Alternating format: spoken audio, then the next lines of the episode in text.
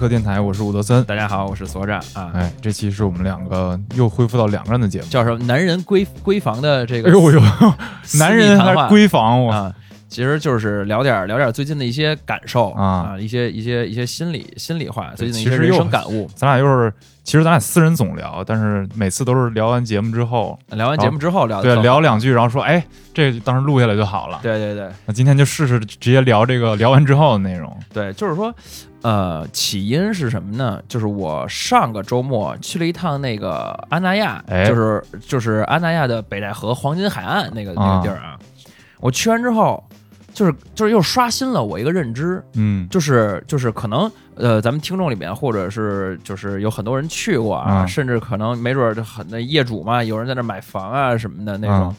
就是它是一个小区嘛，然后去完之后，为什么刷新我认知呢？就是它太好了，对于我来说是吗？特别的好，不是好在哪儿呢？就是这么着啊，就是我看到网上有一个那个网友去喷阿那亚，然后呢，他说。他的一个形容词让我觉得特别的精准，就是上等人社区，你知道吗？就是绝对的上等人社区，是什么概念啊？嗯，我本来是为了这个电音节，一个电音节，你难以相信啊！就是我其实根本就不听电音，但是你知道，就是我是觉得电音这两年，这这这是这个新世纪以来吧，就是越来越成为主流。嗯，就是前几年的那个排行榜，就全是那个什么的，什么烟鬼的 Chain Smokers，对对对，就是那歌放各种是跟别人一起合作，对对对，明星跟那个明星什么的，你就感觉哎，好像感觉那两年的欧美音乐市场就被电音统治了。然后包括后来前年吧，还是什么时候，咱们这不是也有那个极客电音，对对，就也有一些电音就，好像很火，很流行。嗯，然后我就是我这人就是得我我我我我得跟风，我得去了解一下。是，然后我确实发现我确实不喜欢，确实听不了。嗯，但是这次这个，但也有可能跟这个水。水平有关是吧？啊，我觉得，我觉得不是，嗯，我觉得不是，就是它，因为电音的那种东西，它是要的是就是跳舞嘛，其实本质上就是都是律动嘛，然后旋律什么的，就是当然也有流行歌里肯定是很多旋律，但实际上就是纯的电音，比如说什么听什么 techno 啊、house 什么的，都是。当然分支很多很很多啊，我就是我只知道这种比较主流的，就是它都是还是要让让人在那里边嗨的，就是蹦起来跳舞什么之类的。是，然后我发现这种东西还是不是不是我的不是我的菜，你知道吗？你原来去夜店多吗？不多呀，非常非常少嗯，所以你不是那个爱跳舞那个人群呃，对，就跳不起来，而且我我会跳的时候，我觉得特傻这件事，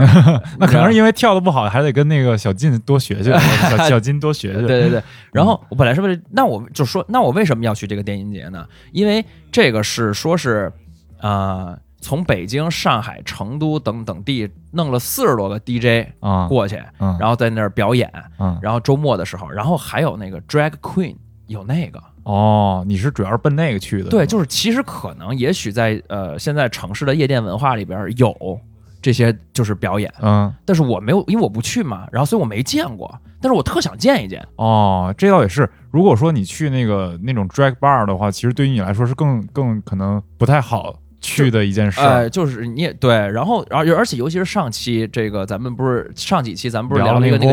那个 voguing，对，就是呃，就比如说 voguing 和这个 wacking 的起源，其实是来自于夜店里的 drag queen 这些人，然后让我更感兴趣，然后我一下看到了，然后我就说，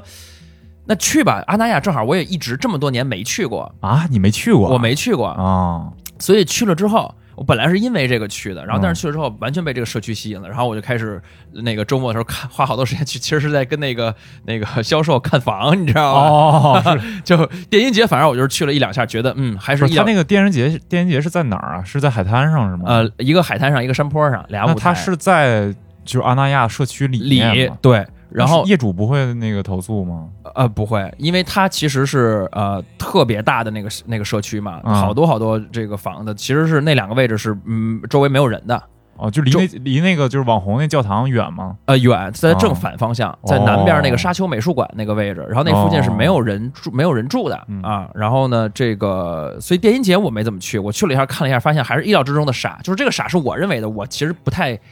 就是哑逼嘛，就是那个、啊特别多，你知道吧？然后就就是哑逼是到底什么意思？这个到底怎么界定啊？我就是一种就是嘲讽也好，开玩笑也好，啊就是亚文化这帮人，啊就是就是穿的特别格，尤其是今年这两年流行那个什么 Y two K 那种风格。啥意思啊？Y two K Y two K 就是 Year two thousand，就是两千年左右哦，的、千禧年，千禧年那帮哦风格，就是都是那种布料穿的特别少，哦然后要么就是反光材质就镭射的。啊，就那种。就是我记得那个姐姐第一期里边是谁穿的那个朱静熙。啊？对对对，大家可以去看一下，就是那样，就是那那那样，然后好多嗯那样的，你知道吧？然后反正我觉得这人群都不是我这人群了，就是嗯九五后在那儿，感觉都有点偏老了，就是那那你去那儿就 我就是叔叔嘛，啊叔叔嘛。然后呢，但结果但是去的那一天，周五的晚上，正好有一个日落音乐节同步在办，就他那儿活动特别的多。啊然后呢，呃，日落音乐节那天压轴是面孔，哦。然后呢，所以然后前面几支乐队都是那种北京土窑，嗯。然后我去那儿特嗨，然后哦你知道吧？然后找到找到这自己的社区了，对，而且而且主要是因为那个呃日落音乐节的舞台旁边是好多酒吧，有很多家庭，啊。就是带着孩子的，嗯好多人在底下热闹热闹，就是那种感觉，就不是大家真的要在那音，就对，像因为其实听面孔的人其实比咱们还要大一点儿。对对对对。对。但是我的意思是，其实那个音乐节就是看面孔的那个舞台的人，不都是呃来看音乐节的人，就是当地人呃，就是那种来这儿过周末的。然后带着孩子，带着老人，嗯然后呢，旁边有吃饭的地儿，有酒吧，大家喝着啤酒聊着，听着音乐，嗯，就像这种感觉。因为因为我以前就是去草莓音乐节的时候，那个都是纯音乐，大家就必须在舞台前面待着，你没有什么别的地儿可以嗯而且还。自己搭帐篷啊，什么是那种哎，对然后但是那就有一种，就是我其实在这儿就是来吃个饭，放松放松，旁边正好有音乐节演一演，啊，所以那种感觉你知道吧？所以让我觉得我操就不一样。而且为什么说它叫所谓的上等人社区，就是这些音乐节对那儿里边的业主是免费的。哦是就是因为就是我我我其实说为什么说网友喷他，其实也不是特别站得住脚，就是这个东西本身就是一个这个社区的物业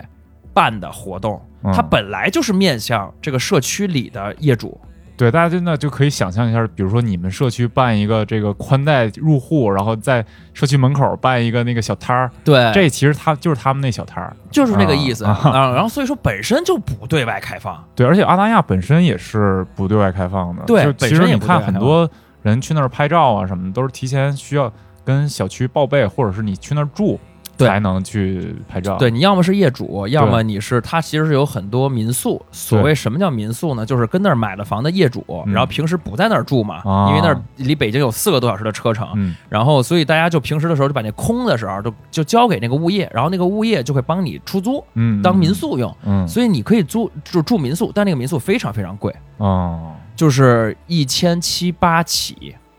在这次周末的时候。标间吗？是一个两居室，两居室，所以你就比如说，你可以四个人一块儿一块儿住进去，或者是两家庭还还可以还啊。对，嗯但是就是还是很贵，它是一个嗯北京的一个标准了都嗯。，我原来最开始我看那个阿那亚的时候，我以为是卖票的那那种景点儿是吧海滩，大家可以去度周末啊什么的。对对然后结果我我去就去过一次，然后是嗯去拍摄。啊，又拍摄去了。对，就是我去这种地方一般都是拍摄，就是就没有没有时间体验一下。啊，你是？哪年去的呀？我是去去一六年吧，还啊是一七年？那会儿应该还没有发展到现在这么成熟。对，然后那会儿就我拍摄有一感受是什么呢？就是当当时我们是取了那个教堂的那个景嘛，啊就那个景是海边的什么孤独的什么礼堂啊，孤对独图书馆，还有那个教堂啊，对，一个啊孤独图书馆，一个教堂。那教堂是设计还真不错，就是里面是光做的那个十字架啊什么的。我们用那个景的时候，我们想做一个海滩的场景，然后呢就想模仿那种呃网红景点儿嘛，然后就搞了一些这个粉色的呀、浅蓝色的卡马马卡、啊马卡龙色的一些啊沙滩椅、沙滩的那个伞啊什么的，啊。然后排打沙滩排球的那个网啊什么的，就弄得这个糖果的嗯。糖果一点儿。然后呢，我们就被投诉了，因为我们跟那个物业啊。提前打好招呼，是跟就是已经联系好了，就是花钱去拍的。然后呢，投诉我们的原因是什么呢？我因为我们也没有很吵，而且那个地方其实离他们的那个民就是居居住的地方，居住的地方有有一段距离，对有一段距离。嗯然后投诉的点在于说，你们在这儿安了伞了，这儿不好看了。啊，哦业主投诉的对，业主投诉的点在于说，你们破坏了这个环境，不好看了。对对对对对对，这个让我觉得很你知道你惊讶你知道就是说这个为什么还叫上等人社区啊？嗯就是这些业主对阿那亚有特别高的忠诚度，嗯就是呃，阿那亚其实在三亚也有，然后在北京的就是就是承德方向。嗯呃，也在承德那儿也有一个叫阿那亚金山岭，正在建，哦还没还没还没开发完，然后嗯还没法住进去啊，但是已经都卖光了，基本上。嗯然后说那个金山岭那个地方，百分之六十的是阿那亚，就是北戴河的老业主，哦，所以你想想这个忠诚度，然后百分之二十是老业主的朋友，他这个其实他社区做的非常好，非常好。嗯然后相当于是说，我在岸黄金海岸北戴河买了房，然后这边开了个盘，因为都是北京的嘛，嗯，然后这边开北京更近的地方开了一个盘，然后嗯我就也在买一套，那就是都是这帮人。周末到底去哪儿，就是成为了一个问题。哎，所以就是度假嘛，就是周末去金山岭，然后嗯暑假长时间的一个月的，哎，去北戴河，嗯啊，就这样。然后包括还有什么一些令我就是刷新认知、惊讶的东西啊，就是他们里边有各种各样的社区，嗯然后这个小群、呃小群啊，就是微信群，有骑马的，有金融的、啊，高尔夫。高尔夫的、啊。时尚的，啊。然后甚至他们还有这个话剧的团。哦，然后呢，每年结尾的时候有一个叫所谓的阿那亚业主年度大戏，哎呦是这些演员，就是这些业主来演。啊，然后我说这不是圈地自嗨，自己逗自己玩吗？嗯然后他说不是，说我们请的这个导演和编剧都是外边专业的。嗯然后呢，甚至他们最后有一年这个戏在国家话剧院演了一次，哦，你明白吗？就是这帮人就可能是说就高端人群了，啊，就这业主都都是得有点儿。不仅是说这个身价，而且是得得往这个方向去。而他能去艺术国家大剧院演，说明演的也还不错啊，不是大剧院，是啊话剧院啊还是话剧院和大剧院还不是啊。国家话剧院对那也挺厉害的，对对对对那其实专业度比大剧院没准还高点儿。那就不知道了啊。嗯所以就特别刷新我的认知，因为嗯我是很想有这种，因为咱俩之前聊过啊，就是嗯附近的这个、对对对，这个这个这个概念。是你像你现在住在这个小区里边，嗯咱们的小区里边，你跟你邻居其实是不认识的。就不认识你可能你们有一个小区的一个业主群，就是一块儿大家在一块儿骂物业，你也不认识啊。我觉得唯一认识点人是遛狗群，啊。对对对，有可能约着一起遛个狗的，其他的就是没有什么机会。而且我现在我住那小区，就是它是一个新的一个楼盘嘛，嗯所以它其实楼下连便利店都没有，整个方圆可能两三公里的嗯范围内。现在刚开了一家超市，也就是说，你所有的生活需求都得通过外卖或者你开车出去对吧？来解决，就嗯特别没有那个社区感对啊。可然后除了广场舞大妈以外，没有那种很社区的感觉。对，然后他们这个就里边开了好多叫所谓的业主食堂，就是啊有食堂嘛，就是你可以在里边吃饭呀什么的。然后免费的吗？呃不不不，当然不是。啊，然后，但是其中有一些食堂是仅对业主开放的，嗯就他这种排外，所以让业主的忠诚度会更高，所以让哦外边人会觉得，哎，你你你你们装装装什么逼啊，对吧？啊是然后，然后他们呃，我看了一下，说这个他们为什么能起，就是因为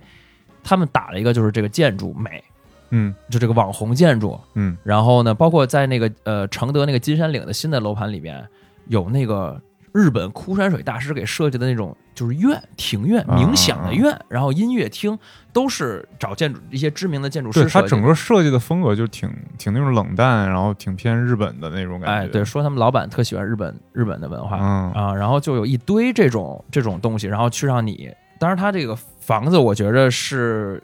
也挺贵的，嗯，现在多少钱啊？现在呃两万多，你说是这个一平北北戴河这个呃，其实它都差不多。都是两万多，都差不多，所以我看到比较卖的比较贵的，就是占地可能，当然它是所呃，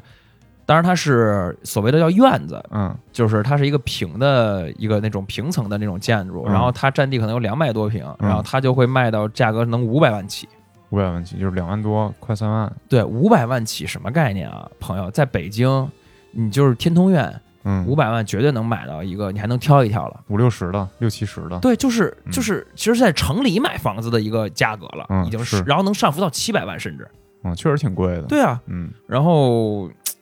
我就给我给我感触还是挺挺大的，想买了，想想买，但是买不起，你知道吗？嗯，我我当时，你你记得你小时候你去过北戴河吗？去过呀，你小时候，哎，我我就是我第一次看海，因为我是东北人嘛，啊，我第一次看海就是在北戴河看的，就是小时候跟爸妈一起来北京，然后顺便去北戴河玩了一下，应该是这么个行程。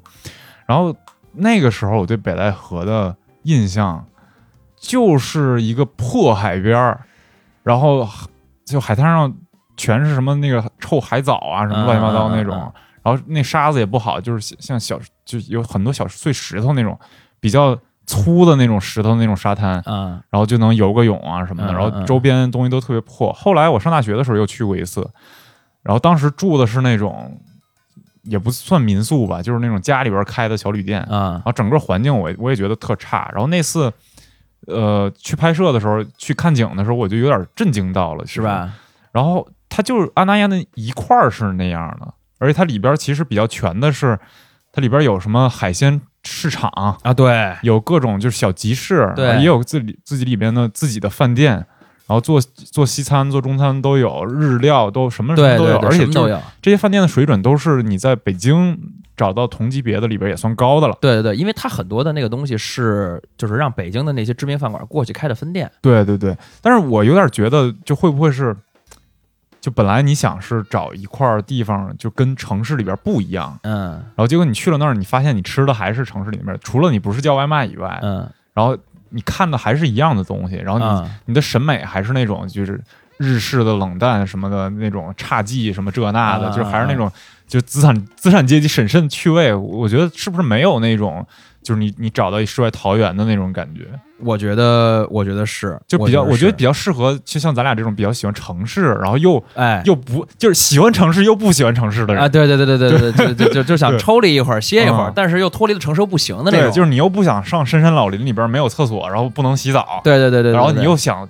这块儿是我我我比较能自己自己待，而且可能有点那种附近社区的感觉，嗯，他比较适合这样的人。其实挺抓住那个城市城市里边中产阶级、中产阶级的对那个。中产阶级那卖点，但其实他也在做微微的这个改变，嗯。就是金山岭那个楼盘，嗯。它是在山里，哦，就是它是在一个山谷里建的。就比较隔绝吗？你去就看了是吗？我去看了，嗯就是它呃是在山坡上面，嗯，然后相当于你每一家是跟就是跟就是有点深山老林的感觉，就挨着山，对，然后嗯它就不会做的像阿那亚那么的大和开放平地多、啊，嗯所以还是有点区别。但是你说的，我觉得也是对的，因为那你说，那你说咱们审美被什么影响呢？你你做一个中式的东西，你会感觉 土也是土味儿。对你说中式的就是那种院子，嗯也不也也不是也不做好之后也不土味儿，也嗯非常非常牛逼，但是就就感觉不是咱们就年轻人这一代这一代人的一些审美了。就是红木家具什么的，然后也都几百万、几千万，然后放那儿你就觉得土。是 反正我是确实接受不了。是，然后嗯所以就是这个小区是真的挺刷新我认知，但是很多人没这个没这种感觉，就觉得那儿装逼啊，或者嗯是说就是去那儿周末过个活动啊什么的那种。对，可能是因为被这个叫什么呀？小红书，嗯，包括被什么抖音啊什么的影响，就太多人去那儿拍照了。，对。很多人觉得那就是一个网红打卡景点，但其实也确实是，就我们在那儿拍的时候，就不断的有人闯到镜头镜头里边站的那个教堂，拿就穿一身红，女生啊。穿一身红，啊。或者那个男的穿戴墨镜啊什么的，就像是摆几个造型。是。嗯，然后你就不断的复制这些景点儿的这些照片儿。对，然后呃，所以这儿给我一种感觉就是说，哦，原来可以就是逃离。嗯，然后呢，当然就是咱们说的还是那种不是真正去深山老林逃离，就是说还能过城市的，但是我就是离开这个特别焦虑的这种工作这种这种环境，但是这个需要很大的一个一个成本，就是你首先你得有有钱。有几百万能在那儿，还得有闲。还得有闲对，啊，然后那儿的物价基本上也是跟北京城里的物价是一样的，嗯，嗯。就是比如说买一盒冬枣五十，嗯然后我特地查了一下，跟那个在北京在我在家里边叫外卖的那个叫一盒价格其实差不多，就是京东到家什么生鲜、盒马那些东西，其实价格是差不多的。对他那儿这些东西应该都还好。对对对对对，嗯，所以这次看完之后，就是深深的触动到我，就是说哦。呃，我们可以不在北京里边儿，然后使劲儿的这个，就是也不能、嗯。也不能不能不不这么不这么说，就是说，所以这次看完之后，就我触动挺大的，就是说，好像又有了一个小方向，啊，就有一个奋斗了奋斗的新的目标了。哎，对，哎呀，但是我其实这次呃，就是这这一阵儿就奋斗，真的奋斗的我特别累，我现在有点反反奋斗逼的这个这个是情绪了。这个这个情绪已经很久了，很久，我俩每就前几次基本上每次聊完了电台之后，所长都会跟我透露一点，就是 我我不想努力了那种感觉。对，但我又不是一，个有钱的富婆，你跟我说也没有用。哎呀，但是就是要倾诉一下嘛，倾诉一下，嗯。就是我这因为我这几年就是特别累，嗯，然后我最近真的给调调了一下，哎，我现在呃每每天上午我健身了，就是我嗯把最宝贵的一天的这个工作的时间，我第一件事儿是给给给给给一个非工作的事儿了。嗯嗯嗯然后我想调过来，嗯然后包括我的这这最近的作息也调过来了。我嗯十二点睡觉，然后八点就起床了，哎呦，然后然后中午吃草，然后啊晚上吃吃吃很少的。这不就是老了吗？哎 这样也这样说也是，嗯就是我因为我最近在想这个问题，就是那你说奋斗到一个什么时候算个头儿呢？嗯就是我我我我这我呃我这几年也没有生孩子的打算，嗯就我觉得只要没有生孩子的打算，你你奋斗的这个压力和动力就一下会少很多。哦，你没你没你原来你原来就是在你最忙最忙那几年，你的嗯压力和动力来自于哪儿？来自于来自于来自于物质生物质生活这个水平的上上升。就是突然上升了之后，然后你就更想上升了。对啊，对对对，但是你会发现，就是呃，你你你就是怎么说，这个东西是跟能力和和运气都有关系。嗯就是你是不是能你的能力是不是能支撑你一直上升，嗯然后你的运气是不是能支撑你一直上升？嗯嗯然后如果你这块儿都啪碰到了一个瓶颈之后，你会想说，哎呀，那我是不是就到这儿了？嗯，包括你这两年就是这个感觉。我这两年是这个感觉，嗯然后包括那个，你像昨天我看脱口秀大会最新的一期，嗯王建国说我就是个废物，哦我看到这个热搜了。对嗯我就不想出门。然后另一个演员就王冕也说，我就是想逃避，我不想上班，嗯就是这种丧文化嗯啊、更多的被传播出来了，是然后更多的被人大家所接受，就是我们年轻人真的是太累了。是，确实是挺累的。我我我其实嗯，因为我的经历就一直没有特别痛苦、特别累的这这种时光，就是嗯累，也就是属于那体力上的累，然后身嗯体跟不上了，或者生病啊什么的，就是因为因为可能某段时间工作太忙，但整体上来说，我觉得我压力比较小。啊，然后我跟你正好相反，就是你是属于你到这个阶段，你觉得我不想努力了，然后我是恰恰是到了这个阶段，我觉得我操，我得他妈开始努力。为什么呢？就我觉得我耽误的时间太多了，因为我一直相信自己还是有点能力的，嗯然后我觉得以我的能力，就现在的这个结果是太不满意了，就太不满意了。然后我觉得跟很多东西都相关，就是跟你来讲，我的欲望是很低的。啊，对啊，就我我觉得你你那会儿没有这么大这个压力，或者是说这种感觉，就是因为你欲望很低啊。，对我当你可能是因为你现在突然觉得你想要了，呃也不是，我现在是硬让逼着自己觉得想要。那为那为什么这么拧巴呢？呃，就是就是说。我我我想要的并不是说我突然赚好多钱，嗯或者是我事业上取得了功成名就，或者怎么样，在在有有有声望或者怎么样，我我觉得这只不过是我实现下一个目标的一个过程。那你下一个目标是什么呢？我下一个目标可能就是拍电影。对，就是我我我昨天还跟大家聊，就是说人的价值到底是什么？然后嗯有一种比较简单的解法，就是说这个世界是有这热力学第二定律，就是增熵的嘛。嗯嗯就世界永远是从呃一个更稳定的状态向更不稳定走，从，从固定到混乱这个过程。嗯而人在这个世界上，你看人建高楼大厦，人做出来城市，嗯，建出来阿那亚，嗯 其实是一个减伤的过程。啊，就是人，然后包括人自己本身这个身体，你看你吃那么多乱七八糟的东西，最后你给它归制成一个人，你啊，把这些元素、明白。把这些原子归置成就你的意思是，其实是我们的生命是在对抗对这个在熵增的这个。对，在对抗熵增。啊，那也就是说，但是对抗熵增有很多方法，比嗯如说我建一栋楼是对抗熵增，这栋楼可能在这个这块儿，在这个城市里面能屹立一两百年。嗯。啊，比如说我好好吃，我好好运动，这是对抗熵增，可能让嗯我这个身体、肉体在这个世界上多存在一段时间。嗯。但可能对于我来说更有意义的是，你用用思想来对抗熵增，就就比如说你能产出作品，你能嗯。产出价值的输出，你能说出内容，你能说出呃你你的想法、你的思想能留在这个世界上。就比如说莎士比亚写了《莎士比亚全集》，嗯就是一个极其对抗熵增的东西。嗯他这个全集就是那些字儿就是乱的，他把它拢在一起了，然后这个字儿永远就拢在一起出现了。无论是以电子的格式，还是以在人脑脑子中的格式，还是以纸质的格式，啊，所有图书馆里都有，所有人脑子里都有，所有啊人所有的电子的书的图书馆里边都有。就是，所以我可能更想做这样的事儿。你他妈，那你想名留青史呗？就是 对，其实对于人来讲，一个可能一个就是比较简单的给自己的一个目标，就是想能给后世多留下一点东西。那我觉得你这个其实是一个很虚的目标。对，但是我把这个目标总结为，不是就是化成实的，其实就是我要拍东西，嗯，就无论是电影也好，对对对什么其他东西。我刚想说，就是你要给它就是实体化，然后或者是说小目标化，你才能往往就真的去往这个方向去走。是，的，是的。然后我嗯之前就是、就有那种比较怨天尤人，或者是比较消极的一面。就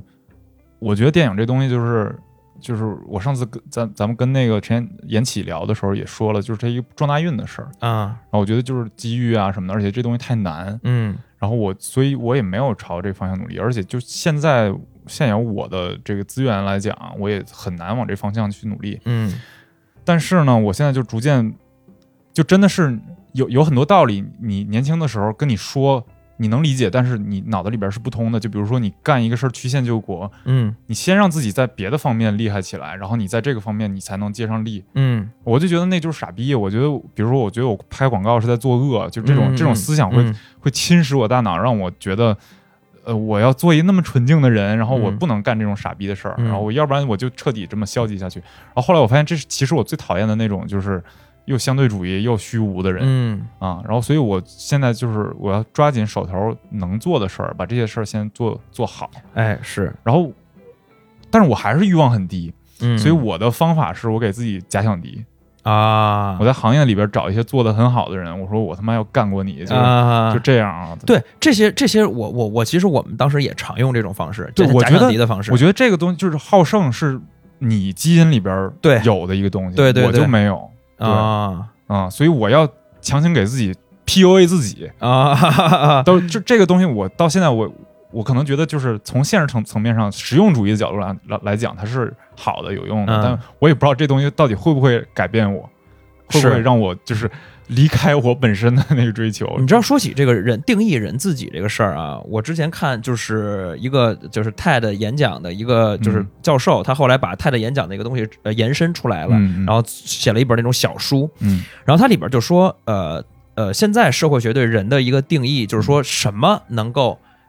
定义改变一个人，嗯。然后他就说他们的一个一个一个业界共识的一个观点是说现在是就是三个方面，嗯，第一个基因，哎，就是就是什么意思？就比如说，有的人天生他就比较容易乐观，有的人嗯天生就比较容易悲就不观。这么说了，就是有的人天生就是黑人，有的人天生就是黄种人。对对对对，就是，但是我的意思就是这个东西就是怎么说呢？它是在基因里边能找着对应点的，啊，就是它不是一个玄学，就是这是基因确实能验证的，因为嗯随着这几年的技术的科学的发展。嗯然后第二个就是这个所谓的社会因素，我更多的去理解这个东西是一个责任，什么意思？就是它它是一个纯后天的东西。就比如说你生在了一个天主教家庭。嗯嗯它给你的影响就是可能你觉得有一些事情是你不能干的，嗯或者是说，就比如说你觉得你周日要去礼拜这件事情是你必干的，嗯嗯，然后这就是后天的所谓社会层面的因素去影响你层面。第三个是个人计划，嗯就是就真的是那句话，就是说我想要成为这样的人，然后我去往这个努力，最后我真的就成为了这样的人。嗯就是这些你的个人意志，嗯说白了就是也能改变局。所以说，你说刚才你说那个问题，你觉得这样的东西能不能改变你自己？我觉得一定是能的嗯，但是我我就是怕这个它是一个斜坡，你知道吗？就是啊啊我一旦过了那斜坡之后，我就哎，我操，我觉得在这儿干特舒服。当然，这啊也是在我能成功基础上，能不能成功还两说啊呢。嗯但是就确实是得开始努力了。我是觉得有点儿，因为岁数确实大了，得着急了。对，我觉得你不用担心这个，因为嗯我相信你站上去之后，你你到时候会有肯定很多很多别的感受了，嗯很多别的感受。就是我跟你讲，最近还有我还有个好玩的事儿，嗯，就是我有一个朋友让我去演个话剧哎，啊，我这还答应了挺好的啊，那个男主角啊，哎呦呦 我操！啊啊，然后呃，就是很短的一个剧，然后嗯大概是讲的疫情期间隔离的时候的一个事儿，就是一个一个哦那岂不是独角戏？不不不不不，呃，怎么说？呃，有点像，也独角戏，就是他嗯。这这个人是绝对主角，嗯，然后所有的他碰到的人都是因为隔离这件事情跟他相遇的，嗯。所以讲的就是一个他不断的被动的，嗯。然后而且他演的是一个就是说是一个从武汉然后出来的。嗯呃，一个年轻人，然后呢，他住到了上海，然后呢，周围人那会儿还对武汉的这个疫情是一个很刚爆发的一个情况，嗯，然后呢，他的遇到了一些这个遭遇，然后以及他怎么最后跟所有人产生连接和解的这么一个、啊，一个一个过程。然后我去呃排练，然后呢，我见到了一些这个导演和演员嘛。你知道我第一次碰到，就是就是我也不叫第一次吧，很久很久没有碰到这些人了。就这些人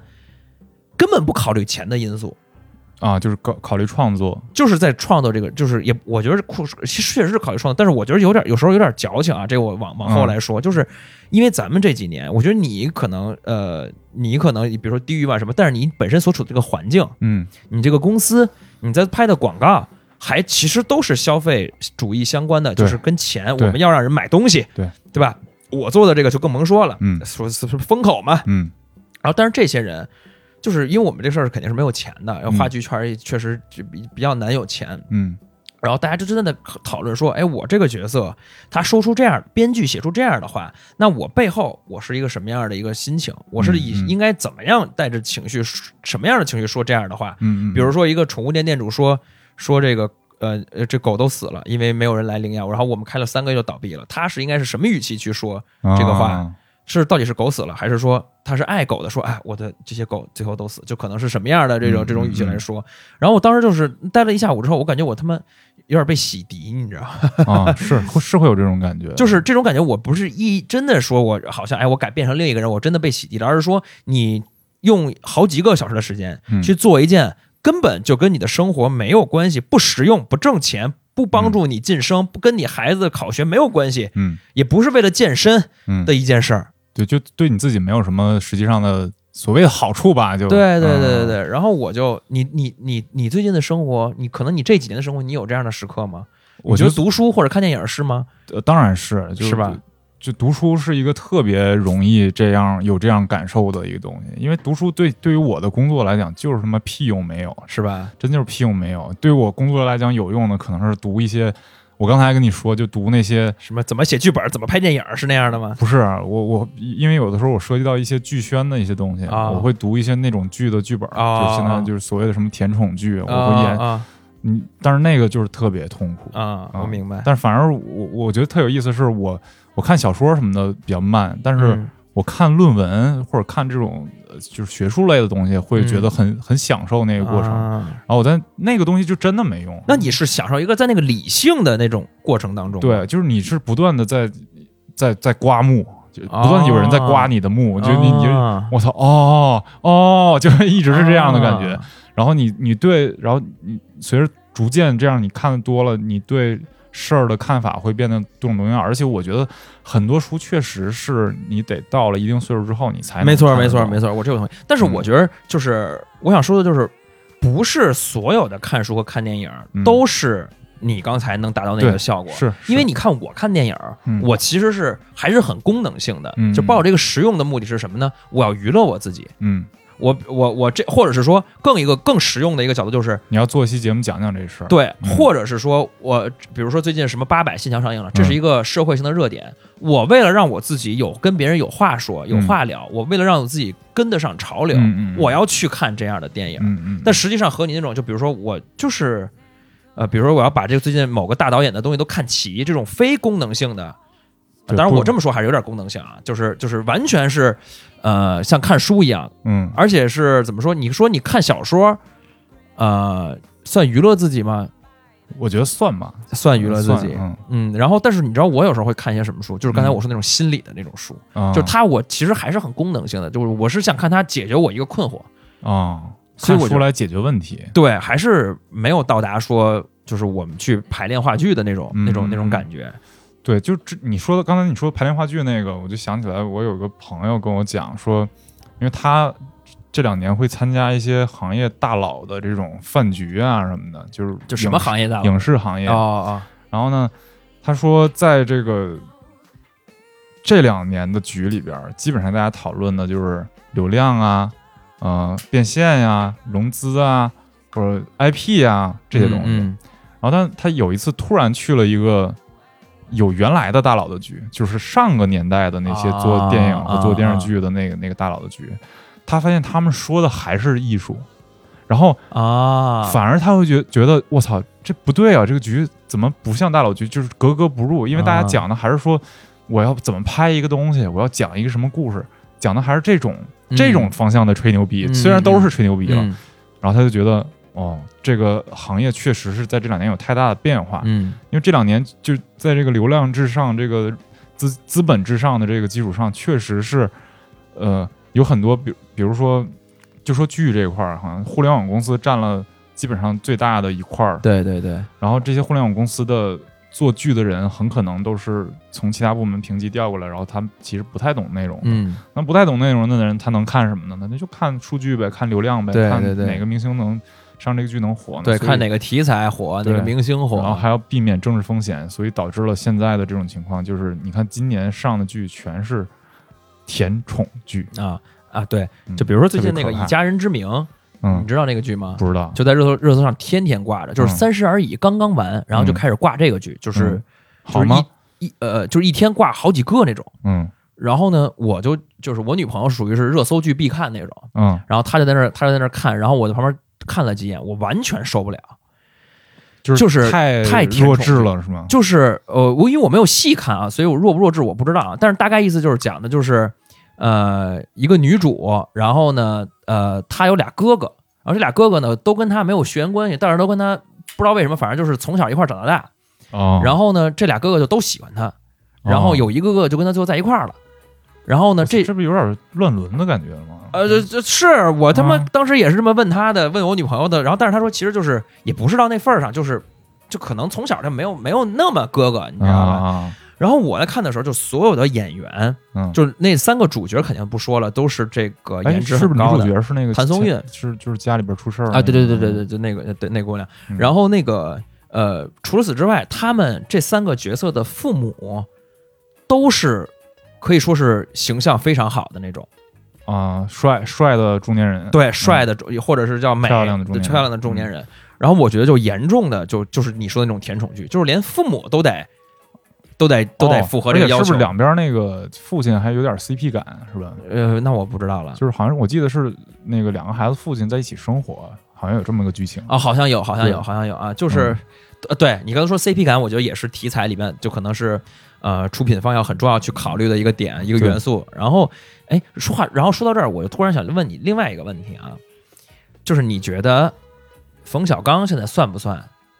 就是是回活回去了，然后开始搞艺术创作了呢？就是他，因为你刚才说哦，就是是不是我站到山坡上之后，我就觉得怎么怎么样？但是我觉得他是不是就有一种就是我反正这份儿上了，嗯然后我这个功成名就了。嗯，我就想拍点自己想拍的了，我也不跟你们玩那个，就是所谓的呃呃什么贺岁剧。他前两部作品是什么？一个是《芳华》，之后那个是什么只有云知道啊，，只有云知道，就是讲他一个什么好朋友的什么留学生的故事的。啊，就是他他又把情怀恢复到他的那自己那个审美取向上了。对，就是那种甜蜜的、青春的，然后对，那个年代青春的有点对，有点那个共产主义风的那种，对。苏联风的那种感觉。，对对对，可能是吧，但我也不知道他下一步的那个计划是什么。我倒是挺想看那个张艺谋的那个新片的。啊哪个？一还是什么？什么？呃他我忘了叫什么了，就是一个现实主义题材的，应该是跟官场啊什么都相关的一个一个一个片子。然后啊摄影还挺有自己独特的美学，我看了那个预告片，而且题材应该是属于那种很难审过的题材。啊，对我还挺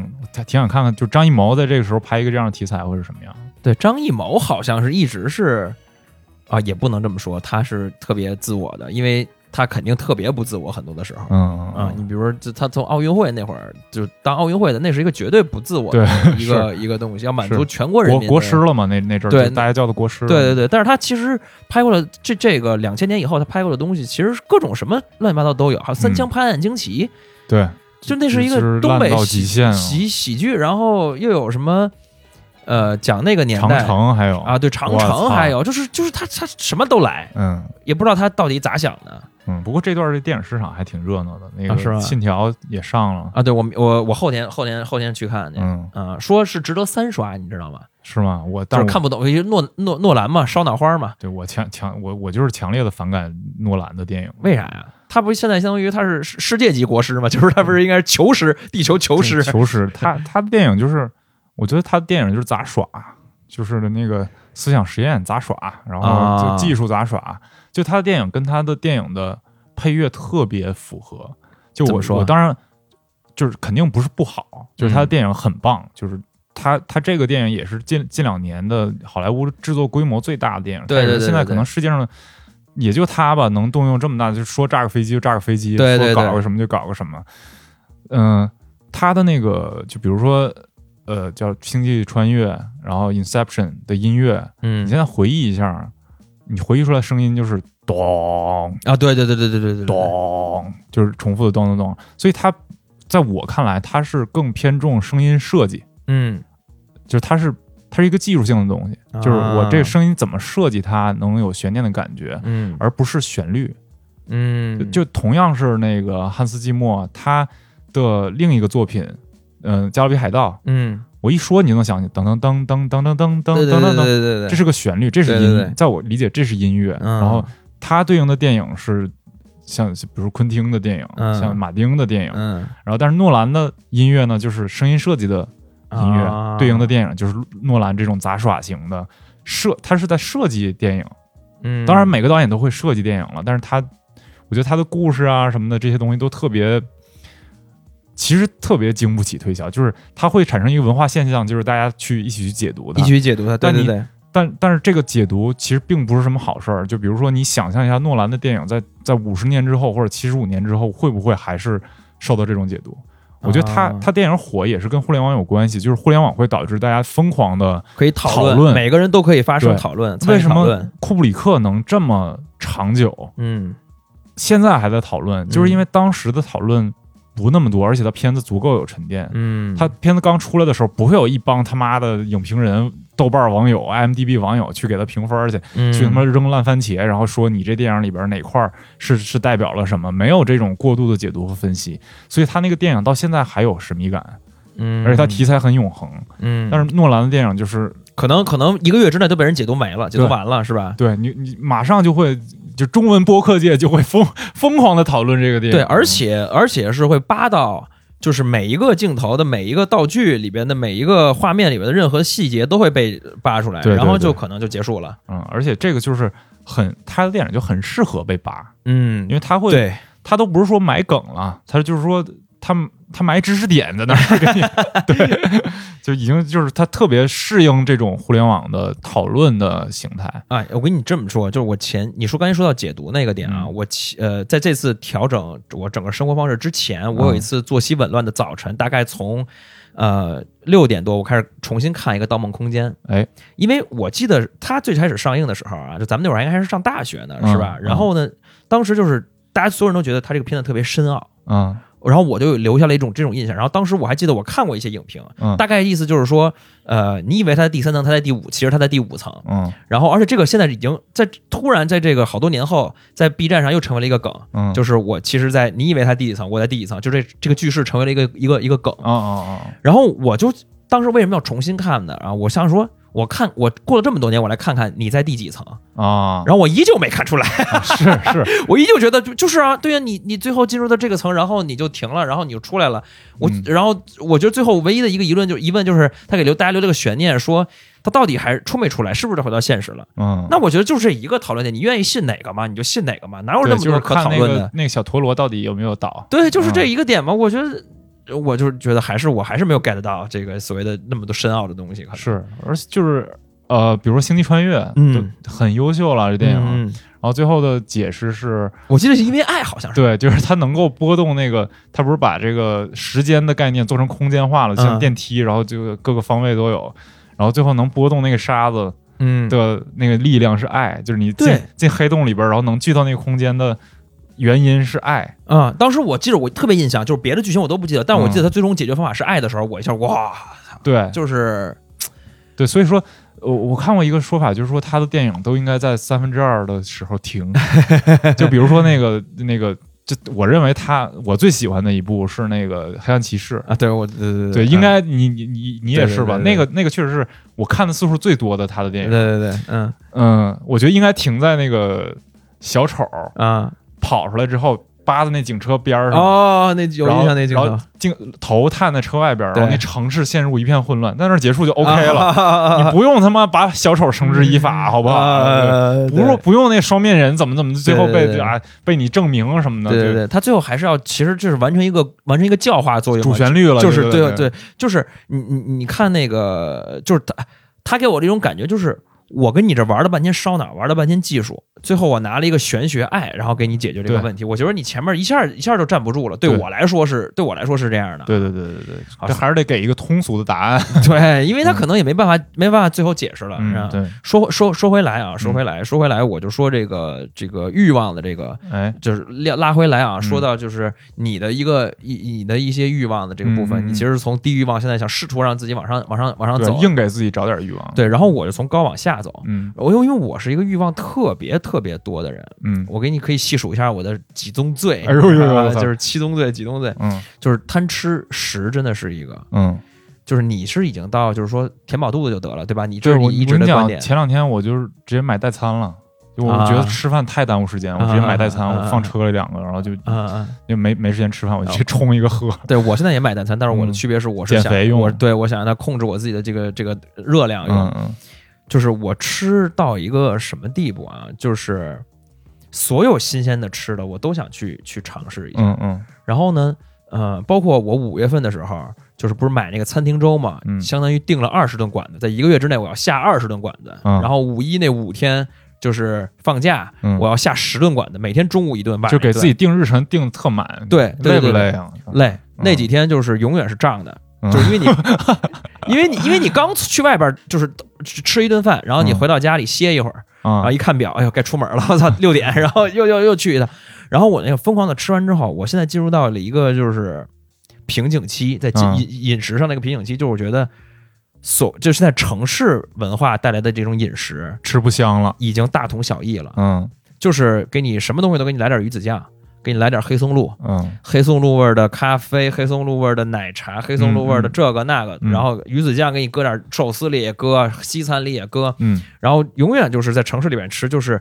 粤菜很贵，日料很贵，嗯顶级的西餐很贵，嗯然后你就吃这些，嗯然后我觉得完全没有新鲜感了，嗯是。就我吃不动了已经，就是、而且我觉得你这新鲜感过过劲儿过得稍微慢了点儿。其实我就是那种贵的东西，我真吃一顿我就不新鲜了。啊。就我有一阵儿疯狂迷恋吃那个日式烤肉，啊。因为它对我这个吸引点在于我这个肉特好，啊，什么几级的和牛是吧，或者嗯澳洲的那个 M 九、嗯嗯，然后我吃那最贵那一千块一块儿，然后啪，然后烤一下，然后立刻就给你拿起来，赶紧就吃，赶紧吃嗯，嗯。必须是，就是那个服务员会对你有那种嗯压迫，就是你你现在吃最好吃。嗯，嗯然后我就说，赶哎赶赶紧吃，赶紧，然后吃完之后倍儿胖，然后你说 我操，我，就就就就就是这味儿吗？就是这味儿吗？赶紧记住这个味儿，一千块，嗯赶紧记住这个味儿。嗯然后我觉得没有一顿炸酱面来的那种踏实，就是那种无压力的，然后熟悉的，然后填饱肚子的那种嗯单一的，可能是代表了一一定的这种经济落后的那种味道。它也不是经济落后吧，我觉得是有点儿，嗯，就是实在。是啊，就本身吃的本身碳水它也很落位，然后本嗯身这东西的味道你又很熟悉，你有那种乡愁的感觉，你有那种就是这童年的故乡的感觉，对对，就它就是很很疗愈，对对对。要比那些西餐什么。然后包括一些一些西一些，这个我觉得可能咱们很多听众都会有，就是我有一阵儿是便利店出什么新的饮料没见过的，我都要买一瓶啊尝一尝。我试试图是说，哦，这市面上没有我没有喝过的饮料，嗯比如说，呃，到最近的话，比如说什么元气森林，嗯，哎，出一新味儿、嗯新口味，我就得尝尝。我觉得这就完全你的这种吃喝上的这个，包括你买其他东西这消费上的，就是完全来自于你想体验对，这是么个点。是是是。然后，呃，这是饮食，嗯，然后到这个这个你就衣食住行嘛，对，嗯。然后就到这个呃穿衣服的这个嗯。这个部分，你知道我有我我在呃几年前的时候，我甚至有一个想法，就是说哦，原来有这么多穿衣风格，啊，我试图说都能不能走一遍。哎，试图说能不能都走下来，然后你什么时候走那个什么英伦那个自行车风什么复古？我操，我想看看。然后啊哦，我知道你说的那种嗯。风格，那哎呀，那那那可想起来就感觉倍儿觉麻烦，我。就是很麻烦，嗯。然后呃试图列出来，比如说有什么嘻哈风，嗯。然后这个呃山本耀司的那种风格，就是嗯一身黑，一身黑，然后有点设计感，对，嗯。大袍风，然后有那个呃，还有什么？有那种精致风，就是我必须得西装，哎哎哎，我三件套，呃，袖扣，我到底也不知道现在到底袖扣是干嘛的。国贸白领风。哎，国贸白领风嗯就是那种油油腻的那种那种感觉的风格，因为我当时会想，我说，哎，这是不是一个遗憾？就是说，咱呃咱们这一代的年轻人，男生，然后呢，没有穿西装的场合。对你如果不是从事，比如说 保险、对，保险啊中介，或者说嗯金融行业的话啊，嗯你没有机会穿西装的。对，然后那那是不是一个缺失？我咱们要不要给他们都体验一下？嗯然后但是后来发现，我就穿一 T 恤最简单了，嗯，我不想考虑。我以为是因为你这个跟这个饮食的爱好没法结合在一起呢。啊，就吃的太胖穿不了。对，不是不是，因为我后来我后来想这个东西就是，呃，我先把这个说完，这个下一个讲完啊，就是就是关于家庭家装啊的这个这个欲望。我操，这室内装潢这块可太对费钱了。对，因为我我我我前一阵儿也不是前一阵儿，就是几年前开始那个看那个家装杂志，哎呦，就是有一个杂志叫安迪啊，然后或者是什么时尚家居，就是类似类类似那种杂志。然后你看完之后，他们里边有一个有一些很重要的一个板块，就可能半本书、半本杂志嗯都是在讲世界各个地嗯，那些装修特别有特色的家。嗯然后这些家的主人往往都是艺术家、嗯。特别有钱的商人，嗯，然后或者是建筑师、嗯画家等等等等，就这些人，然后他们每个就是，哎，我这个是一什么风格的一个家，然后这是一个公寓或者是一个 house，然后呢，它里边的这个家具是哪儿来的，我怎么找的人设计，就这些东西看完之后，我一下就觉得，哇，原来家应该是往这个方向去搞的。嗯然后包括这几年一些这个互联网装修的这些东西出来，嗯对吧？一些网红开始做我的什么 room tour，就给你看看我家，然后 然后我当时会有一阵儿就是说，哦哦，我我我我要赶紧就是弄一个这个呃家，然后把啊，你又着急了，你看着他们整这些，你又着急了。哎，对，我觉得我应该有，我觉得我嗯应该有，然后呃，给它装成一个我选，我到底喜欢什么风格呢？这事儿其实困惑了好久，嗯，北欧风，然后日式风、简约风。美，式田园，呃，那那可能特别不搭，那个弄一那得弄炉子和烟囱新中式。啊，新中式什么落地窗、飘窗、榻榻米。嗯，就是，然后当时特又又想说，我到底要哪？后来就跟穿衣服一样，这俩事儿我可以搁一块儿说。就我发现，其实我扪心自问啊，嗯。我这两个事儿我其实不 care，嗯，你都没那么想，没就是吃那么喜欢。对吃那个事儿上，我还说我还想体验一下，啊因为我觉得这个是不同的快乐，嗯是是是那种呃感官上的快乐。嗯，嗯我吃进去之后，这有味觉，有嗅觉，嗯然后还能带来，比如说你喝点酒，你有那个哎你晕了嗯这种刺激。但是我觉得我穿衣服和这个装修这有点过于外在了。嗯嗯就是它不能给我的感官带来任何的好处，它只能是向别人证明我的审美品味，嗯然后或者说我在这个就是操作的过程当中打扮自己，或者说装修家庭过程当中，我获得一些怎么说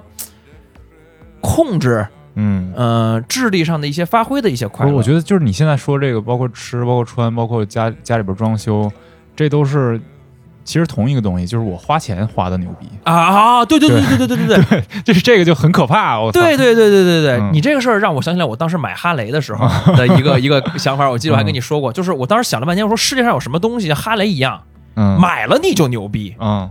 你你甚至你只是会开而已，但是你什么都不用付出，嗯，你要把这个钱一交，就会让人觉得，哎，你这个人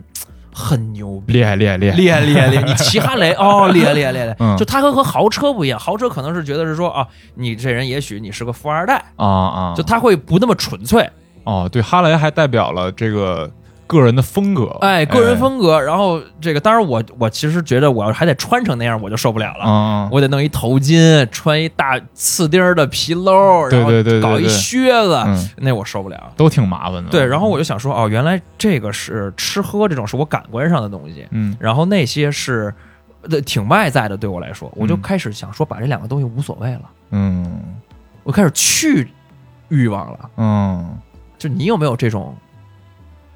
去欲望吗？啊、说。因为你是不是本来就很低，所以你也没有什么可去的。我真的本来就很低，就啊，但比如说有的时候我会突然想买一个什么东西，比如说我想买一个合成器，啊？就比如最近我开始弄玩音乐嘛，啊然后我就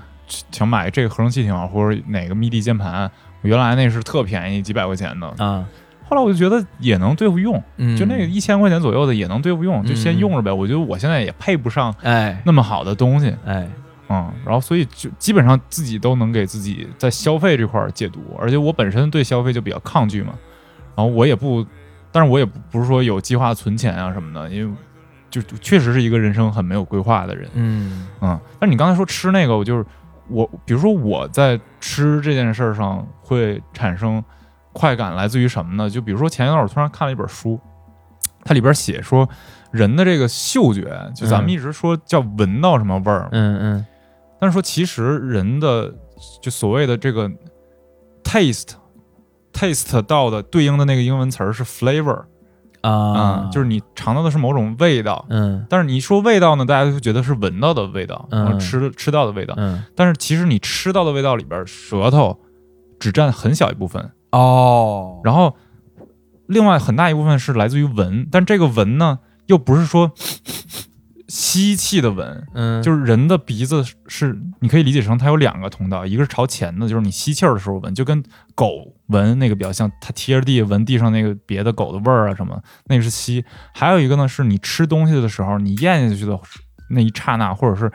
它在你食道里走的时候，或者在你口腔里走的时候，它会反到你鼻子里，啊，这么一个对确实本来本来是通的嘛，啊叫鼻后的一个嗅觉。嗯，然后是这个嗅觉会跟你的味觉混在一起，整个构成了你对这一个食物的 flavor 哦，啊。然后所以在很多那个就是品酒的时候，你先闻闻到的是一个味儿，但你喝喝到的是一个味儿。大家可以试一下，就比如说你喝一个呃很甜的饮料，然后你如果说捏着鼻子喝的话，你只能喝到它的甜味儿。但是如果你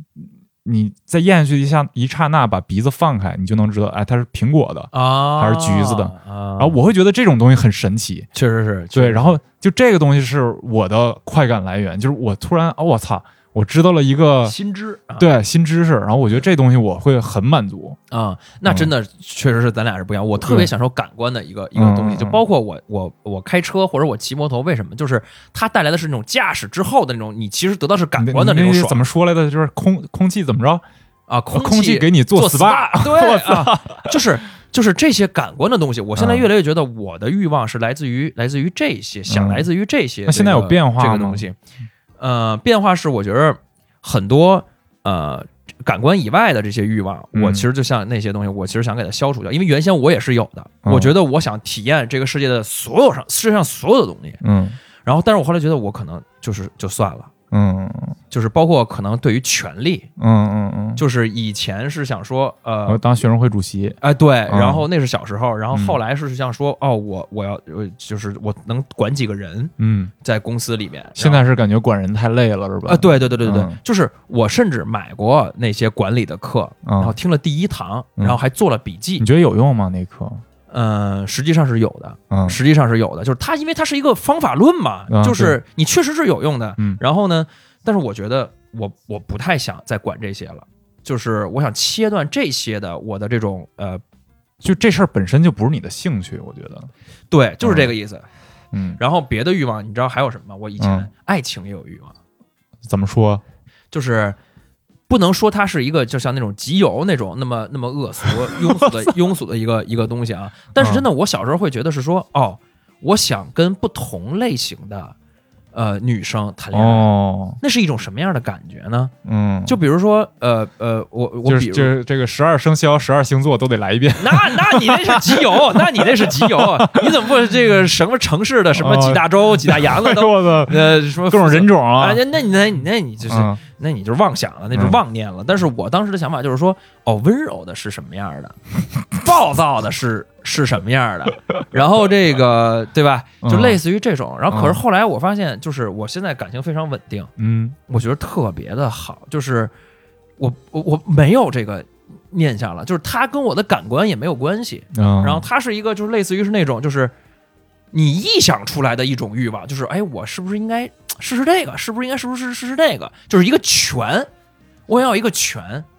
不是不是，我没听懂什么叫你这时候稳定了，反倒是是臆想出来一个欲望。不不不，我说以前那是臆想出来。哦哦然后呢，呃，因为你真正有一段稳定感情之后，给你带来的那种呃舒服和快乐、嗯那种东西，其实是 OK 的，是我觉得是我现在想要的，而且可能也是真正大多数人想要的。嗯就是呃，因为我前两天跟一些这个海王聊天儿，就是那个哦就是同时钓好多鱼，啊有好多所谓的就是现以前的话说就是备胎的那种嗯，那种人聊，然后其实他们也都渴望说，我我我渴望一段稳定的爱情，，对我现在这么不稳定，只是因为怎么说呢？没找着合适的，就是我的成本很高了，变高了。就是我要跟着跟人在一跟人一个人在一块儿，我付出这些东西其实成本很高了。我现在年龄不允许我就是随便选一个了，嗯嗯，我要好好的，别着急。嗯我选好了一个，就是哦，所以他才会变成海王，就钓着追对，钓着很多，这这只是其中一个原因吧。咱们就嗯先说这，先这个就说到这个，所以嗯所以就是说我呃，哎说怎么说到这个来着？说的你说的你这爱情也有欲望，对对对，所以我后来就觉得这个东西，它其实不不不是我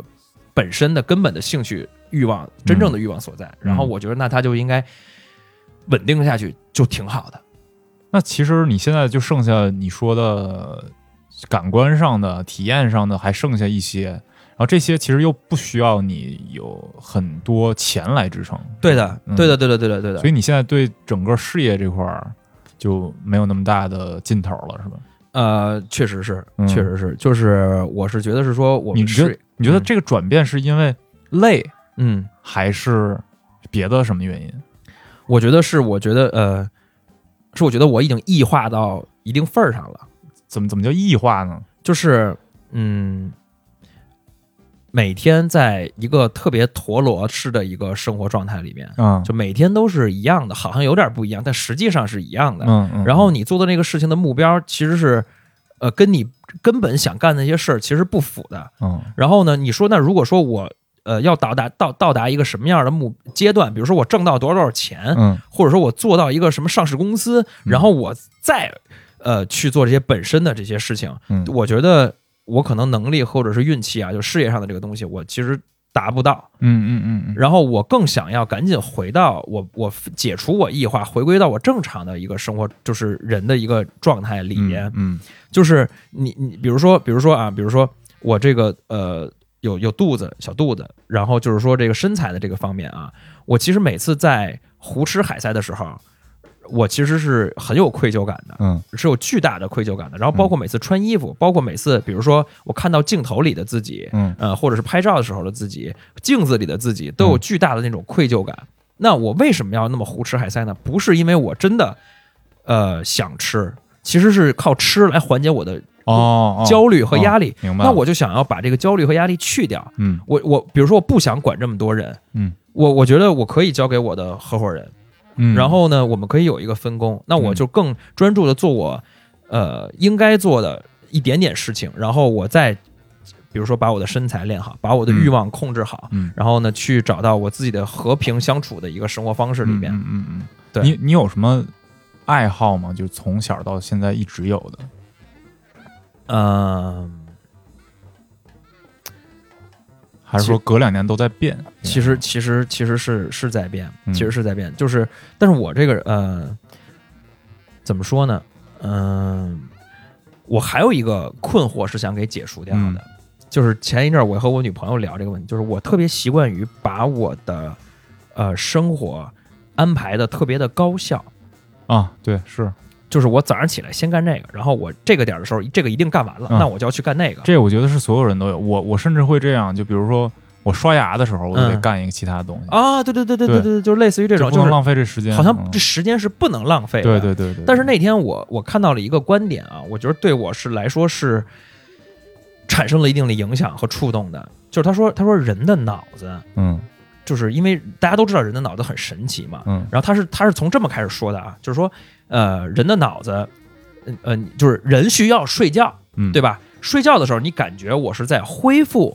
这个体能的这个时刻，嗯嗯嗯但是实际上生物学家去做了这个调查，就是说，嗯你的脑子在你睡觉的时候，其实没怎么休息，嗯它依旧在活跃着。啊，然后呢，只不过是需要你脑子这会儿什么都不想，嗯你睡觉的时候你是就可能有有做做梦嘛，但是你实际上你没在所谓的工作，嗯没在你想事儿，没在那什么，然后呢，你的脑子还其实在工作，然后他这会儿是消除掉你的一些负面情绪，做一些整理，把一些事儿忘掉。然后呢，你可能完成了一次，就是用现在的话说，就可能是计算机一样系统升级、嗯，迭代，哎，完成这些工作。所以你的脑子其实是需要休息的，对，这肯定是对，即便在白天。嗯然后他举了一个例子，就是说，呃，这个例子有点世俗啊，但是呃，还是来这个更简，就是必须必就必须要说这个例子，就是说，诺贝尔学家某一个嗯。啊，就是诺贝尔学家，他是经常是放空的。嗯。他说，我有一些这个真正的所谓拿到诺奖的那些真正有实际意义的那些成果，不是在我那儿我在那儿懵逼算嗯，时候得出来的，可能是在我的放空的时候，散步的时候吧，然后散步的时候，我可能也没想这件事儿，嗯，然后哎，但是我一回去我就出来了，对，就一下就通了。是这样的，我我也看过，我前一段在看一本书叫呃浅薄，然后后面副标题是互联网怎么毁毁了我们大脑，大大概是这么一本书。啊啊啊啊然后他讲了一个观点，就是说，呃，他梳理了一下整个人的语言的，就是文字语言的这个呃过程。就比如说最开始的文字是很不适合阅读的，就是无论中文还是西洋的这种那个字母文字，最开始都是没有标点符号的。然后这样的文字呢，就是基本上都得是你得念出来。你得大声读出来，嗯然后后后来经历一个过程呢，就是有了标点符号之后，发现这东西是可以默念的，嗯就是有有有过这么一说法，就当时呃教会在读读一些经文的时候，有一个人竟然是默读，然后让另外一个看着他的人觉得很奇怪。嗯然后就是说文字的不断的发展呢，发展发展到现在变成了这个互联网的这个网络的这些文文文字。当时那他那个书是十年前写的，当时还没有短视频什么的，短视频就是更更极端的，就是呃分散你注意力的一个东西。他说嗯这里边一个悖论就是互联网是在让你集中最大的精力来分散你的注意力，啊啊让你啊最最就是抓住你的注意力来分散你注意力。就比如说我们现在最开始的电脑就只能开一个程序，对。现在都是多窗口，你你电脑永远没有就只有一个窗口的时候，对对对所有的东西都在提醒你，这时候你可以点一下，你看一篇文章里边有无数个超链接，对。然后你你刷短视频，永远你想看一眼下一个视频是什么，或者底下人评论是什么，嗯。它其实就是它在这个过程中呢是会改变你大脑的结构的，对对对对，我也对你改变看过这个说法。这个啊也就是说，呃，放到生活中，也就是呃，你你如果一直在多线程的处理很多很多事情，把自己的生活安排的特别满，那你大脑是没有时间做遗忘功能，对，而且你大大脑没有时间去做，呃，是它它它就就可以简单这么理解，就有一个是内存，有一个是硬盘，嗯。你越是那种深度阅读或者是冥想的这种情况，你是越能把这个呃内存里边的东西存到硬盘里的。嗯，然后你越是一直存在内存里，因为现在我们基本上把互联网当成硬盘了。就比如我我我想查一个尼采，然后我搜一下，我知道他哪年生的，但我永远记不住。啊对这就会导致你越来越这样。那生活中的琐碎呢？生活中你按照时间点来排好你的每一项工作，排好你的每一项东西，就会让你大脑适应了这样的节奏，然后你反而没有那个放空的时间。嗯就其实这个放空的时间是非常重要的，但是我试验了一下这两天，就我在接活想一些创意的时候，我试了一下放空到底行不行？嗯因为我看了这本书嘛，我就觉得我是不是也是这种思考？啊，那咱俩真的这个这一点还真的是最近对，然后呢，结果像啊。结果就是我当时也是在一个很好的环境里面，嗯就就是特别棒，然后嗯结果是不行。啊，为什么呢？就我那一个小时，我也没法好好的看眼前的景色景色，我也没法好好的想我脑子里的东西。然后最后呢，我回到家里边，打开电脑，打开 Pinterest，打开 Behance，打开 Vimeo，打开 YouTube，打开新篇章，啊然后开始不断的整理资料，然后一个小时就把创意写出来了。就是啊我觉得我已经失去了某种意义上，我失去了有自己那种 original 的原创想法的能对力。对对，就我做所有东西都是 remix，对对这个也让我很懊恼。但我觉得这个能力确实是需要我们来找回来的，。对就是你说这个点，就是我现在想说调整自己生活方式的一个、一个很重要原因。这我觉得是也是异化的一个点啊，嗯就是说，那那你可能会想说，哎，我异化了怎么了？啊，怎么了？就是，呃，我呃，你看我刚才上楼的时候，在电梯里面碰上一个顺丰小哥在送，呃，挨家呃挨家挨户送。嗯。然后他在那个电梯里的时候，他就拿着拿出两个手机，其中有一个手机打开了快手，嗯。然后点开了一个郭冬临的短视频，哎，然后在那看了一会儿，然后嗯。然后呵呵呵跟着乐，嗯，然后他就到等楼层到了，就去就去送帮他了。度过了这个等电梯的时对，所以说相当于说，咱们现在已经很难忍受没事儿干的时对刻。对对，就我就必须此刻我得拿一手机，我看会儿这个，嗯。或者我看会儿那个，嗯就是我中午吃个饭，我必须要开一个什么东西看着，我才能开始吃，我不能就是。呃，到一个人的时候啊，我不能就是说，呃，我就是什么都不干，我就仅仅是吃一下而已。嗯嗯所以这种东西，我觉得是不正常的，就是你脑子是不能休息的。然后呢，你不能休息，你就会让你觉得你你就是成为了一个所谓的用户，嗯嗯，你是时刻都是一个用户，你时刻都是一个对螺丝钉，对，对你时刻都在向互联网的大厂提供你的数据不。断的 entertain yourself，然后又要不断的作为螺丝钉给别人做工干活。我我这有一段话是来自于那个我之前也分享过《倦怠社会》里边一段话，我觉得嗯正好说的是这个事儿。他说，呃，尽管尼采用意志取代了存在，但他同样认为，如果把一切悠闲沉思从人类生活中去除，那么人类将终结于一种致命性的超积极性。啊，然后由于缺少安宁，我们的文明将逐渐终结于一种新的野蛮状态。行动者及那些永不安息的人，如今大行其道，超过超越以往任何时代。因此，人们应该对人性做出必要的修正，在其中大量增加悠闲冥想的成分。然后他又提到了说，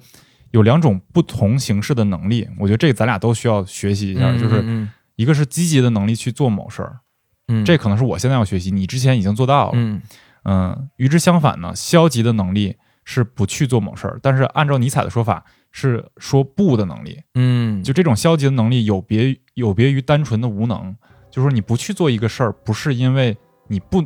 不能够做这件事儿，嗯而是你选择不去做这件事儿。啊，明白。嗯，然后我觉得这个能力是我们现在就是挺需要的。然后其实就是你不去娱乐自己嗯，啊、你不去在这段时间要当螺丝钉的一部分。哎，那你其实你就说这儿，我就有一个疑问啊。嗯你看啊，对于咱俩来说，咱俩还是所谓的在审美或者是说创作上面吧，不一定是嗯艺术创作，但是是总是在某种创作上面有点嗯追求的这个、这个人啊。嗯那你当然是按照这个理论来说，你当然是要就是呃修正自己的这个异化的行为，然后让自己呃就是作为人，然后能产生一些原本人应该能产生的一些东西。减少熵增的东西。对对对，嗯但是啊，那我从、呃普通人普通人的角度上来说也说，不是普通人吧，就是大大部分人吧。大部分人来说，他可能不像咱俩这么矫情事儿逼。对那比如说顺顺丰小哥，他就说我希望就是我就是每天送单，然后我多挣点钱，这样寄给我的家里的父母，或者说我养育我的孩子。对，那他这样好像也没什么。对，这就是涉及到一个，嗯、相对来来讲，就这个社会也给他承承诺了一种好生活，就是他通过努力工作，他能够挣到钱，能够挣到钱，比如说他将来能回家开一个店，然后自己能安稳的就度过自己这个生活，可能孩子能有比他这一代的，可能他来自于乡村，可能嗯。孩子能接受更好的教育啊什么的。嗯。但我觉得这个就是，嗯、很难说，就是因为永远你说这种话题，人家说你我操，你太他妈精英了，然后你就是、嗯你他妈才是小资，然后你每天讨论这这种他妈哲思的问题。嗯但我觉得我总是担心，不考虑这些问题的人，到了一定的岁数，他会突然崩溃。啊，对，也不至于吧？就我我之前有过这么一经历，就我跟一个我呃长辈聊天儿，我还哎我忘了节目里说没说过，就他是一个我小时候特别崇拜的一个人，然后嗯、孩子也挺好的，终于是给他生了孙子，然后他也退休了，现在在嗯孩孙子身边照顾孙子，然后有一天就过年的时候我们见面聊天，他原来在我心中是那种特别高大全的形象，然后嗯这人又特别风趣，就东北那种。然后他突然就跟我说：“哎呀，一辈子就这样了。啊”，然后就是哭了他，在我面前我操哭了，就是一个东北大汉在我面前哭了。然后我就觉得那个就是一个特别特别危险的。就如果说我们年轻的时候不想好这些事儿，然后到一定的阶段就会有这样的问题。哦，那我觉得有点治愈，那我觉得有点治愈。对对对，就可能会有的人真的一辈子不想这事儿。对，我觉得这跟文化教育水平也有关系。，对，就就就是那个呃那个柏拉图的那个洞穴隐喻，嗯、他讲的就是，如果说你是一个生生下来就被绑在一个洞穴里边儿，然后你眼睛只能看着这个洞穴深处的方向，嗯然后你外，然后你后边有团火，这火映出来的影子是你看到的所有的世界的图景。那么也就是说，你的理解的世界就是那些影子。嗯，但如果有一个人突然走出去了，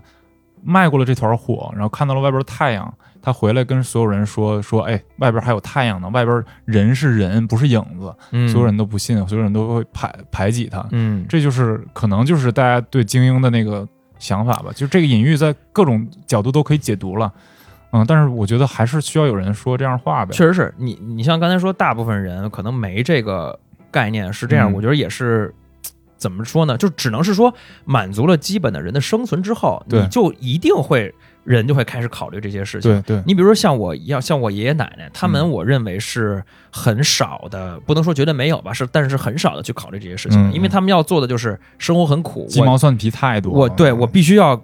就是正就是怎么说，把我的孩子养养大，嗯嗯，然后这个可能是最重要的这个这个事情了。嗯然后呢，但是你说呃。比如说像像咱们现在还没生孩子，或者不一定打算生孩子嗯这个东西，那你更多的时候，你就是要考虑的是自己，嗯你怎么在这个世界上相处，然后你可能就得必须得去考虑这样的事情。你像刚才说，你说那个你那个东北大汉那个长辈，嗯那这样真的就是，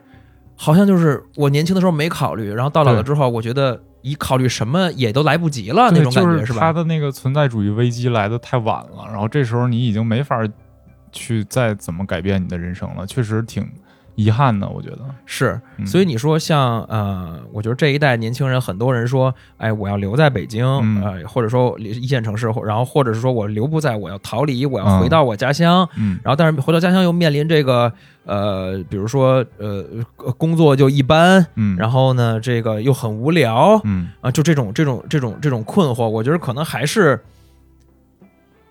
就得早点想想一些这种你对自己的处事的确实这些东西。早点想，但是你不要就就钻到里边儿，尤其是我觉得二十五岁以下的人，就是你该他妈努力，你就好好努力。你这是过来人给的这种经验是吧？我觉得确实是。就现在也有个问题，就是比如说前一段有一个说法，嗯就就是叫什么奋斗逼，啊，对对对对对 对对，奋斗逼这个而大家都很反感，就是说公司里边有有一帮人，就是可能他的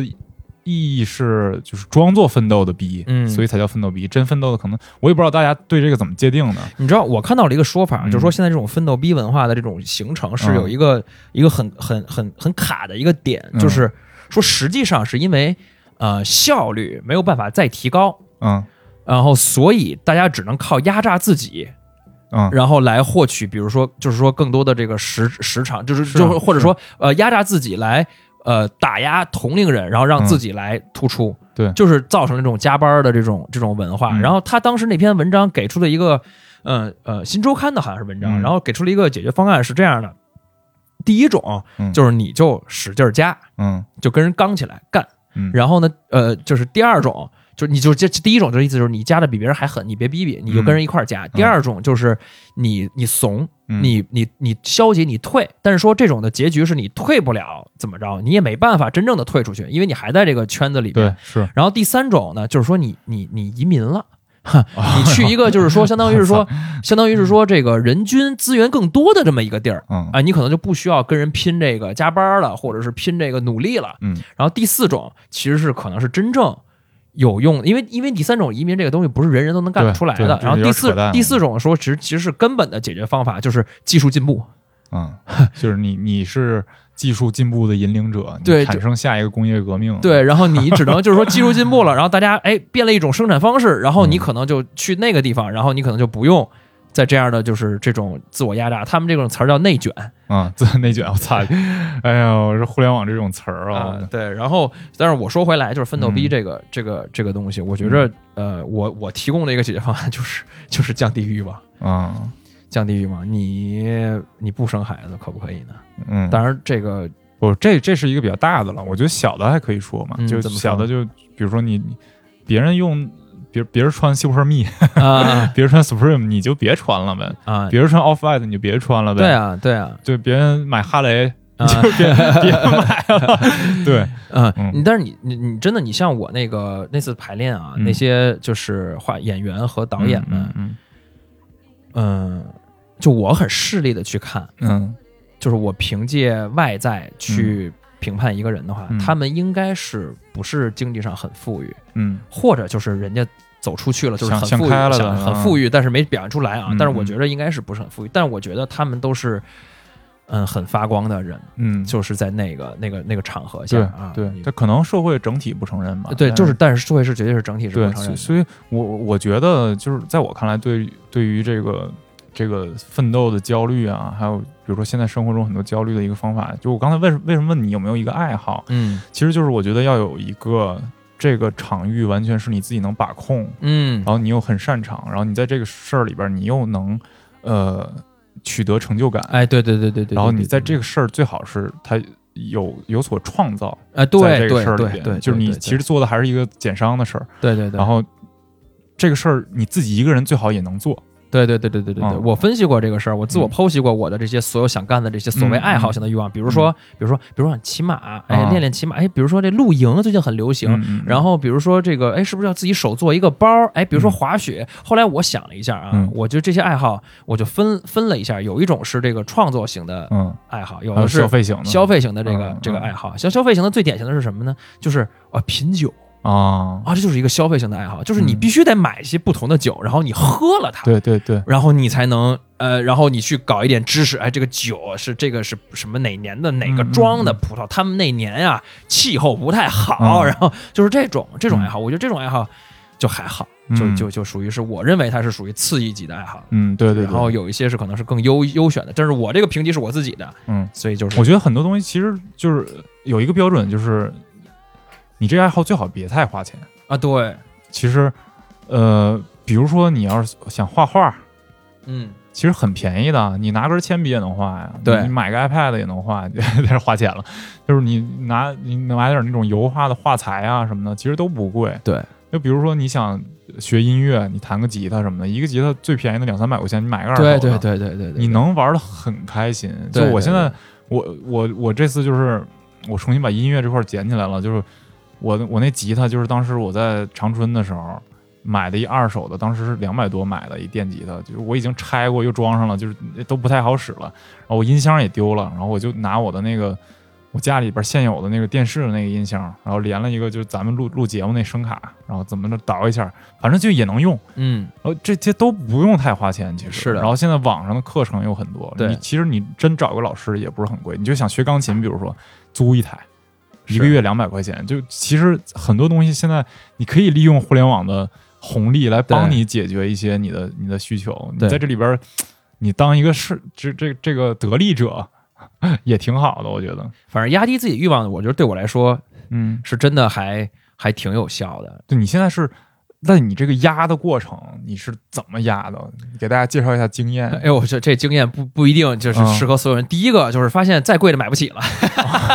哦，我不是，我以为你第一个是你就先把所有的最贵的都试一遍啊，不是因为这最贵的你就买不起了永远试不是，永远试不起，嗯就是就是最贵的，比如说私人飞机。对我哎刚才也想说这个，这个是我看到的富豪们特别喜欢的那个是湾流的什么三五零型号啊，嗯这我都记着，他妈嗯这些这些这些屁用的。然后说 几千万美金一台，每嗯每这个的呃每一年的保养费用是几百万。嗯然后你说你你能试到这份儿上吗？我觉得这个世界上可能就这百分之一的人嗯能够、能够试到。然后其实你会发现你，你你就是第一个，反正我是这样的，嗯就是就觉得就还好我我会想，就是那私人飞机里边，你再舒服，不如我在家冲个澡舒服。啊，对，对真的真的是嗯真的是。然后呢，然后那个呃，第二这是第一个，就是我就是所谓的方所谓的方法，被动型就是你第二个是说你你呃使劲儿的剖析自己，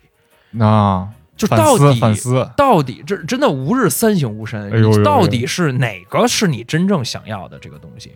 因为我觉得不只是说要压低欲望，因为你一个人的精力是有限的，呃，你多线程去做很多的事情的时候，对你其实是做不了。比如说，我希望我工作的时候有精力，嗯然后我希望我晚上还能健身，嗯，然后我还希望我是一个社交达人，嗯嗯，这几乎是一个不可能的事情。对对这就是为什么最后很多年轻人说，哎，我我奋斗逼，我最后到家里我什么都干不了了，我只变成了一个螺旋机器。嗯就是我有一个发小，最近就是说要从互联网要跳，就是考准备考公务员了。嗯他跟我说为什么你你，因为他也都小三十了，我说你这时候不有点晚吗？他说互联网太累了，我我我从到公司十点半开始干干到晚上十点半，然后回到家我还要干到两三点，就整个人这个人就已经典型的九九六零零七零零七就是没有有任何的自己在存在了，对这是最极致的一种情况，没有任何的自己，你你到底是谁？对对对这种存在，所以说你可能要要要分清是说我我我我的压低我的欲望，专注一点，就是你可能要干一件事儿、两件事儿，你这是嗯最重要的，嗯那你就好好干它。嗯然后呢，然后呃，其实这两招儿其实就就可以了，使劲儿剖析自己，你到底要干什么。我觉得有道理。我觉得就是，呃，有一个观点就是说，原来的那个社会就是呃福柯的那个规训社会，嗯就是说它的那个象征是医院、疯人院、监狱、营房、工厂，啊就属于把人都能归在这里。老板拿鞭子抽你说啊你今天该该干嘛该干嘛啊那个。然后现在的社社会取而代之的形态是健身房、办公楼、哎银行、机场、购物中心。哎，基因实验室，它是那种让你在这儿舒服，然后让你在这儿不断的能剥削自己，其实是。嗯所以很多的时候，你的欲就是你说那个欲望，就你的欲望是在剥削你自己的，你在不断的让自己什么内卷，然后你让自己能，我操，我今天要比过所有的奋斗逼，我今天要在我这儿挣最多的钱，怎么怎么样？其实自己给自己的压力，然后这也是这个社会给你的承诺。嗯，我觉得认清这个，就是很能把很多事儿给刨的比较清楚了。然后，然后刚才我说这个剖析自己这一块儿啊，嗯我我呃，我其实之前啊有也是有一个长久以来的疑问，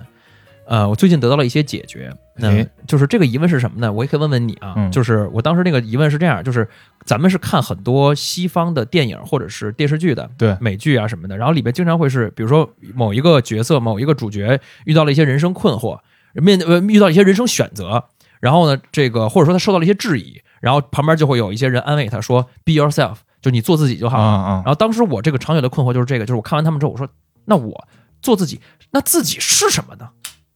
就是，呃，你怎么这时候你这个打开打开一个公众号叫 Know Yourself，知道自己？然后嗯，然后我后来就就是看了一些这个呃一些分析、一些文章、一些讲述、一些观点之后啊，他的一个最后的一个结论就是你自己这个有点有点那个悖论啊，就是嗯也不叫悖论，就是呃有点那种自己说自己绕圈儿啊。他说你自己是什么样，嗯要靠你做什么来定义。啊，然后，但是呢，你做什么，反而又同时就是又会导致说，就是你是你这样的对自己，就是也什么意思呢？就比如说，什么是你自己？其实是你面临的一些呃一些选择的时候，你会怎么选？比如说，你会选择生孩子，你会选择不生孩子，嗯你会选择上去扶这个老人，你不嗯上去不扶这个老人，这就是证明是你是什么样的人。嗯，但是同样，你做了一些东西之后，又会导致说，哦，你其实是这样的人，嗯，就是这种这种感觉啊，说的可能没不一定说的说的很清我知道晰啊。你说的这个就是那个存在主义的观点，就是啊。说你人是有自由意志的，然后你这个自由意志是建构你自己的过程，就是人出生，呃，不是一张白纸，就是存呃存在先于本质啊，啊，对，然后我我知道这个观点之后，我就去嗯想这个事情啊，就比如说，呃，让你介绍一下你自己，你是谁？你会怎么介绍？很多人你记得咱俩聊第一期的时候就问过这个问题，对，嗯。然后你然后这个当时就说拿工作来定义，对。拿什么我是一个父亲，对，就不同场域下会有不同的回答，对，嗯但是你你你可能要一个呃，我是我是说，如果你想去剖析自己的话，你要嗯。把这些身份标签工作呃职位标签然后都给它去掉。嗯。就是我的答案啊，嗯。我的我对我自己的答案就是你去定，然后你去定义你自己。对，然后我现在定义可能是我是一个想去体验更多呃生活的呃不一定要生活吧，就是体验不同的事物的嗯。这么一个、呃，而且还想去创作一点什么，去影响更多人的这么一个嗯人。嗯就这是一个很虚的一个定义，嗯，然后我就我，但是我觉得这这个对我来说是一个可以抵御这个欲望、抵御世界的这么一个一个。对，我觉得大家大家也可以想想这个问题。如果要用一句话这么形容一下自己的话，到底形容的是什么？我就没有一个很好的答案。就在在你问到就是就是你是谁嗯的时候，其实你问的就是最基本的那个哲学 哲学的问题对对嘛。对然后，但是这在这个问题上，其实我比较。我觉得比较能说服我的是有个叫斯宾诺莎的哲学家，嗯，就是因为是你特喜欢的那个吗？嗯、挺喜欢的吧？啊就是他他的观点就是说，就根本不分什么主体客体，然后哦不分什么个人，就是说整个世界都是一个东西，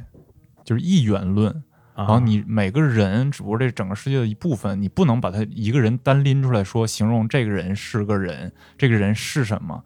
你只能把它放在整体里的一部分。然后它也是一个就是呃宿命论的一个一个哲啊学，家。那这个是对，这会导致一元论嘛？宿命论就是没有个人意志嘛？啊，对对对对，但是他又成弱宿命，就是又有弱自由意志在这里边，就是说你想什么的这个东西，你还是能决定的。啊，所以我觉得这个是我比较比较能说服我的吧。对，但是可能大家都有不同的。不同的对这个问题的思考，这没有什么谁谁优谁劣什么因为这对就没有一统一答案。对对对对对，嗯反正就是你剖析自己，最后如果能够得到这么一个结论，就是我我的方法论而言，你如果能得到这么一个结论的话啊，你可能就能抵御。为什么抵御？就是你把你不是你这个定义的东西都可以刨刨开掉了。嗯嗯啊我觉得最牛逼的答案，就比如说你你问，